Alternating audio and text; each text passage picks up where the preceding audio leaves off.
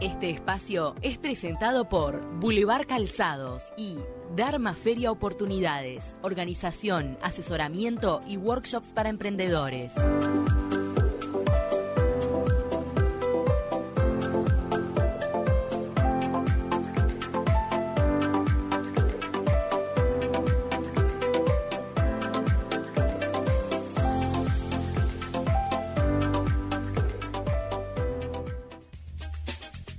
Bienvenida Vanessa de Feria Dharma. ¿Cómo estás? Buen día, ¿cómo andan? Qué lindo debate que estábamos teniendo fuera de micrófonos acerca de lo que nos venís a contar. Exacto. Porque estábamos acá un poco analizando los distintos tipos de vida, ¿viste?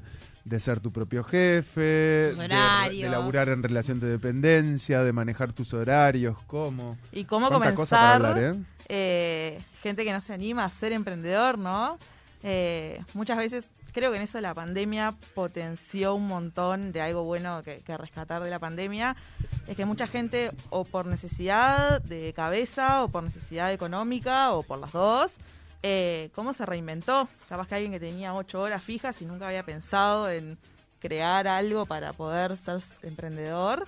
eh, y resurgieron un montón de emprendedores que decís, capaz que en otro momento no nunca hubieran salido esas ideas por la, por la necesidad. Mira, Vanessa, ¿sabes qué? Algo que he escuchado recurrentemente estos últimos días de distintas personas, de distintas actividades, es que la pandemia les, les dejó como una enseñanza y en la cual la mayoría coinciden, que es no quiero eh, seguir eh, con esta vida de correr hacia todos lados todo el tiempo y vivir a la- como con una locura en la cabeza, pa, pa, pa.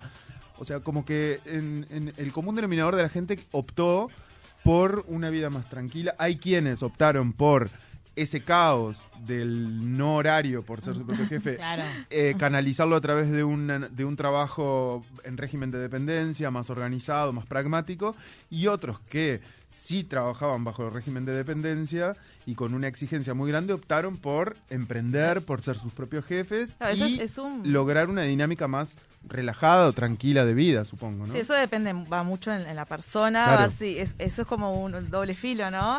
Ser tu propio jefe puede estar, tiene un montón de cosas positivas, estar buenísimo, pues te manejas tus horarios, todo, pero si paras un segundo de pensar, de producir, de qué voy a hacer, cómo voy a seguir, eh, todo depende de vos. Entonces, Claro.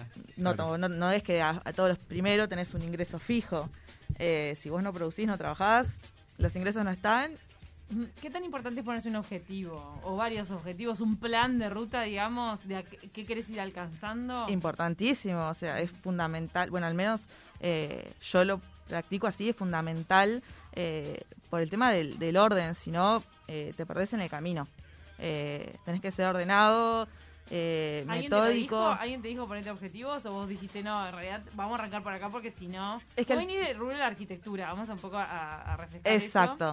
So- estudiaste arquitectura, te recibiste, ejerciste exacto. y después empezaste tu propio empre- emprendimiento. Me reinventé. Pintando, pintando. Exacto. Y hoy estoy muy enfocada en la docencia, también de, de pintura.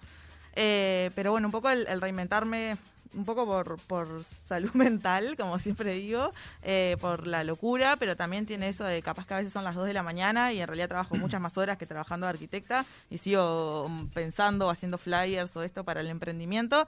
Pero es algo que no lo siento con, o sea, lo siento con placer, lo hago con Claro. placer. Eso es como un poco te gusta. No tenés la obligación, sino la, la- la- la- como la gratitud de. Exacto. Eso, eso, a ver, hay distintos tipos de emprendedores y distintos cómo surgieron, ¿no? Hay gente que cuando lo haces puramente por, necesidad económica y capaz que no le dedicas tanto tiempo y ahí es cuando a veces, como al emprender, necesitas por lo menos algo mínimo que te guste porque es algo que, que le vas a dedicar un montón de horas, un montón de tiempo, entonces lo que vendas, lo que o el servicio que ofrezcas, porque digo, ser emprendedor no es solo crear algo, sino eh, cualquier servicio que puedas ofrecer. eh, no sé, yo siendo arquitecta me sentía emprendedora también porque era independiente, entonces yo me manejaba mis propias cosas. Vanessa, Claro. ustedes en, la, en, en lo que es Dharma brindan asesoramiento a los emprendedores, tantos contables, cómo manejarse, cómo posicionarse como marca, cómo eh, vestir el stand y decorarlo de una manera determinada que llame la atención. Ahora, uno ve, al menos en redes sociales, una catarata y un sinfín de emprendedores con productos que están buenos, pero algún- muchos de ellos similares. Entonces, ¿cómo ustedes eh, ayudan a que está bien que tengan un producto similar, pero que puedan sacar lo mejor de, de su producto y que se puedan diferenciar en un mundo tan competitivo donde todo está mucho más profesional. Ahora quien no tiene un Instagram, la verdad es muy difícil que pueda salir para afuera porque todo, o al menos uno de los canales de venta más importantes es por Instagram. Entonces, ¿cómo hacen ustedes eso para, para potenciar el emprendedor y que se pueda diferenciar del resto? Ayer, por ejemplo, anoche fue el workshop de Dharma, de la feria de la edición del 10 de octubre, eh, con una licenciada en comunicación, estuvo buenísimo, eh, fueron un montón de emprendedores, por suerte, y bueno, justamente se trató de eso, de cómo iniciar puntualmente en, en redes sociales y también si tenés un local o algo, cómo atrapar a, a tu cliente, que en fin es para quien estás trabajando, ¿no? Además de- de, para vos y para el cliente. Cómo eh, armarte las redes sociales, cómo distinguir tu producto, cómo decir, bueno, yo hago mates y el otro, y hay 10 más que hacen mates. Como mi mate tiene que resaltar y tengo que atraer al público Total. a que venga a mi mate y no al otro. Como las fotos son fundamentales. Por más que no sean profesionales, Total. de repente no contratas a un fotógrafo profesional, pero el entorno, el enmarque de la foto es fundamental. Incluso también el texto, todo, ¿viste? Es que ayer La por- palabra, el hashtag. Sí, ayer, bueno, se, se trabajó todo eso en el workshop y justamente un mo- la licenciada, por suerte, dio un montón de, de como programas y de formas gratuitas que, que tienen los emprendedores y cualquiera, ¿no? Que, porque a veces puede ser una persona como marca también. Eh, programas que tenemos al alcance, como Canva, por ejemplo, para, para hacer las, las publicaciones. eh, y nada, como con cero peso en realidad poder, que sin necesidad de, de pagar, que mucha gente no tiene la posibilidad Tenés de poder armarte. mañana estas cosas, más digitales, digamos. Exacto, pero a veces desde un celular, por suerte, tenemos todos estos programas que Claro. pones en YouTube cómo Mm. eh, manejar Canva o cómo manejar algún programa y por suerte tenemos un montón de información al alcance de la mano. Y otro tema muy importante que, que quería tocar es cuando recién empezás y sos emprendedor, el tema de los precios, por ejemplo. ¿Cómo pongo un precio? Pa. Claro, qué difícil eso. ¿Cuánto vale mi trabajo? Es- Que es una pregunta muy eh, redundante y muy preponderante en, en- en ese ámbito. Exacto, es, es algo complicadísimo. Y bueno, lo que me consultabas hoy, Cami, el tema de eh, si lo había como visto en algún lado, había empezado como yo a armar. En realidad, cuando empezás a ser em- emprendedor o cuando empezás en cualquier cosa, ¿no? Por lo general, te encontrás en una laguna sola de para dónde voy, cómo remo. Claro. ¿Y, Y ¿Y qué encontraste? ¿Cómo podías calcular el costo, el precio? de- es una pregunta que me sigue haciendo hasta el día de. O sea, es una lucha constante esa. También depende del mercado al, al que apostás, ¿no? Totalmente. Sí, sí, que sí. ¿Y cuánto vale mi hora de trabajo? ¿Cuánto. Total, qué difícil eso. Tengo una amiga, por ejemplo, que mm, hace eh, porta inciensos con CDs viejos, reciclados. Ah, mira. Y, y ella decía, tal, le pongo tal precio. Yo le digo, no, es, es regalado. Y me dice, pero es un CD. No, pero desde el momento que vos le aplicás tu arte o le pones tu... Deja de ser un CD. Claro. Y tiene capaz que 3, 4, 5 horas de trabajo tuyo. ¿Qué lo vendés? Capaz que 100 pesos. ¿Y a cuánto se llevó 5 horas? ¿Cuánto cobras tu hora de trabajo? Claro. Bueno. ¿Sabes que desde lo estatal también, y está bueno eh, re- recalcar esto porque es un apoyo eh, que está permanentemente y que seguramente ustedes lo deben de tener en cuenta, pero digo, desde lo que es eh, la ANI, por ejemplo, en cuanto a industrias creativas, eh, lo que es, bueno, Emprenur, o sea, hay un montón de centros de emprendedores e, e incubadoras que le llaman, donde justamente hacen como un, un bueno, brindan como una especie de, asesoramiento fundamentalmente en, este tipo de cosas, con un equipo de, bueno, de gente de- capacitada en lo, en lo económico, legal y demás.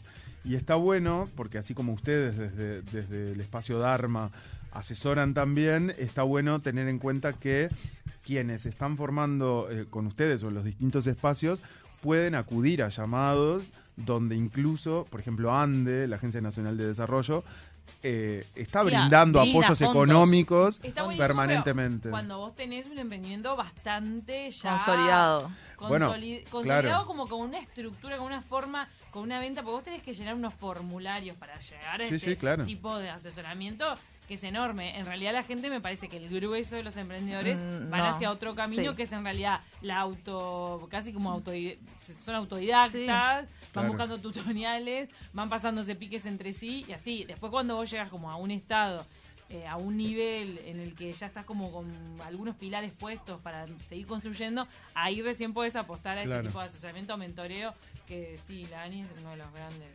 Es que está buenísimo el, el- yo siempre lo digo, eh, hablen con otros emprendedores, sea del rubro del mismo, de otros Claro. rubros, porque el, el eso el que decías, del pasar piques, del pasar, eh, ayer pasó, por ejemplo, en el workshop, que a- algunos sabían no sé, de redes sociales, otros sabía de mercado pago, por ejemplo, que es una herramienta que, que tenemos al alcance, por suerte, y que hoy está todo tan eh, digitalizado y todo con, con tarjeta pasa por ahí. Y, y mucha gente no o no lo conoce o, o se le complica. Entonces y en realidad es, es muy fácil entonces dar como esos pasos y tener esas cosas en cuenta eh, están buenas para abrirte el, el mercado justamente. Ayer a un, a un muchacho le preguntaron y, y vos te, te cuesta vender pero cómo vendes no en efectivo. Y bueno eso es un- una puerta de por qué tenés tan trancado eh, capaz Claro. el emprendimiento o por qué no vendés porque hoy en día el- casi nadie andamos con, con efectivo ni cuando vamos ni siquiera a una feria entonces te dan la posibilidad de capaz que mucha gente no, no, no tiene una empresa consolidada aún. eh, y bueno, Mercado Pago es eh, un acceso. Es una eh, Y es una gran herramienta que, que te permite captar eh, mayor clientela, ma- mayor clientes. Ustedes hicieron el primer workshop, este taller para los emprendedores que van a participar en Dharma. ¿Después se viene otro más o, o ya de- lo siguiente va a ser la feria en sí? No, lo siguiente es la fe- de cada feria, cada edición, hacemos un workshop. Ahí va. Entonces, ahora después el workshop de la feria del 10 de octubre. El próximo ya es la feria en menos de dos semanas. Eh, nada, de nuevo, seguir convocando, quedan los últimos lugares, seguir convocando emprendedores, artistas que quieran participar también, que eso es sin ningún costo, simplemente ir a exponer su arte. Y es una buena plataforma para mostrarse, ¿no? Porque genera mucha circulación de gente ustedes. ¿Cuánta gente va a una feria de Dharma más o A menos? ver, eso es muy, muy relativo. Muy te depende el día, si te está más gris, si hace más frío, si hace más. Eso es muy relativo. Eh, no, no te puedo decir realmente. Pero también exacta, agarra una buena época del año, donde la Primavera. gente, no solamente por la estación, sino porque la gente ya se está volcando mucho más a este tipo de eventos. Se anima a salir más. Así que exactamente, creo que es una linda etapa para poder... Vane, nos tenemos que ir a la pausa, pero recordanos cuándo es la próxima fecha, si es que ya la tienen 10 de marcada. octubre. El 10 de octubre, exacto, en el Centro Gallego y en Avenida Italia, en Carrasco. Eh, y nada, agradecer cortito a nuestro oficiante Boulevard Calzados, a media cuadra de la Española, zapatos, lencería, corsetería, mediería, ropa de bebé, todo tienen eh, por Boulevard Artigas.